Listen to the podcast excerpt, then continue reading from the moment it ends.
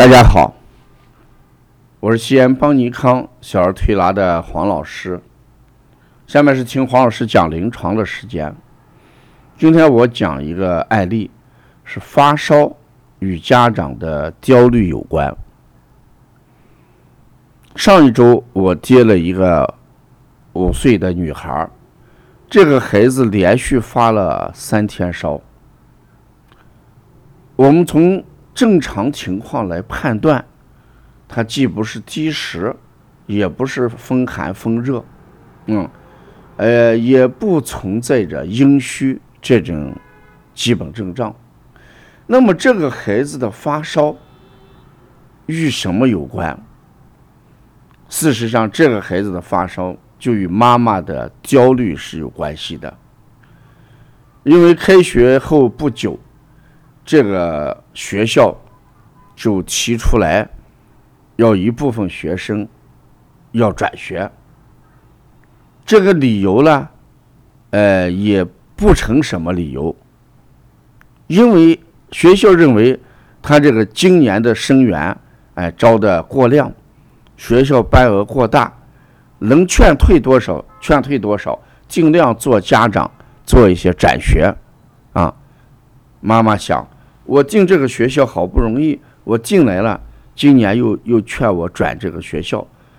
事实学校有这个想法，还没有落到实处，这妈妈就开始焦虑了。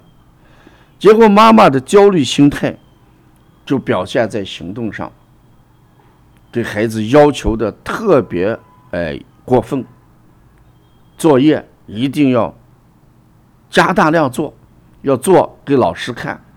阶段性的考试一定要考出第一名，要考到前面去，学校就没有让你转学的理由。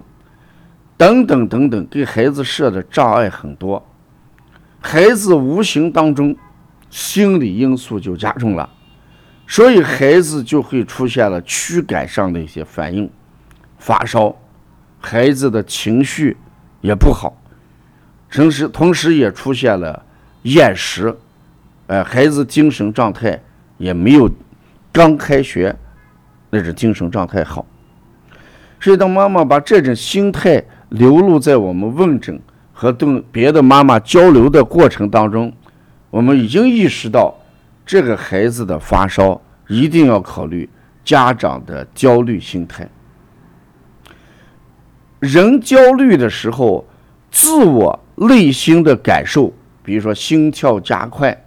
哎，自己感觉到是郁闷难受以外，一定会影响到周围的人。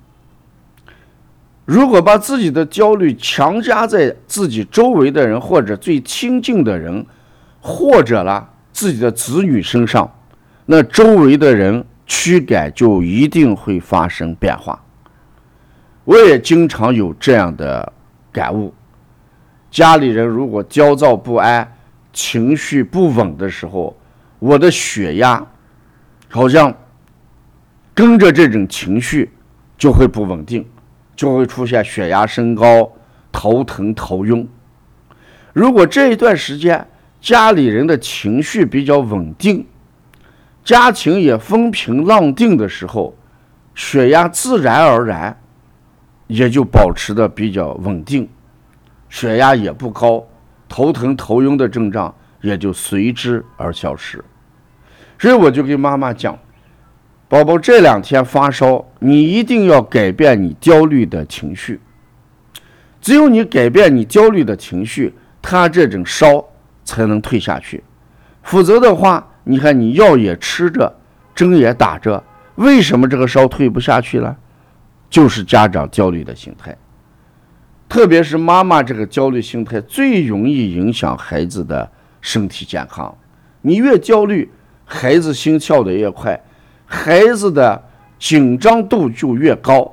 孩子紧张度越高，体温升的就会越高，所以就会出现发烧，甚至高烧，或者引起更大的一些疾病跟症状啊。所以我们育儿的话。一定先要修炼自己，要修行自己。这我经常讲，孩子这个来到这个家庭，事实上就是父母修行的一种开始。孩子每天的喜怒哀乐，都在不断的修行着父母，不断调整的父母。只有他们的成长，才完成了父母的人生修炼。所以，希望每位家长一定要知道，我们育儿的过程就是一个不断修炼跟修行的过程啊。如果大家要了解更多的一些案例，了解一些更多的疾病与心态方面的知识，你可以关注咱们的微信号幺七七九幺四零三三零七，谢谢大家。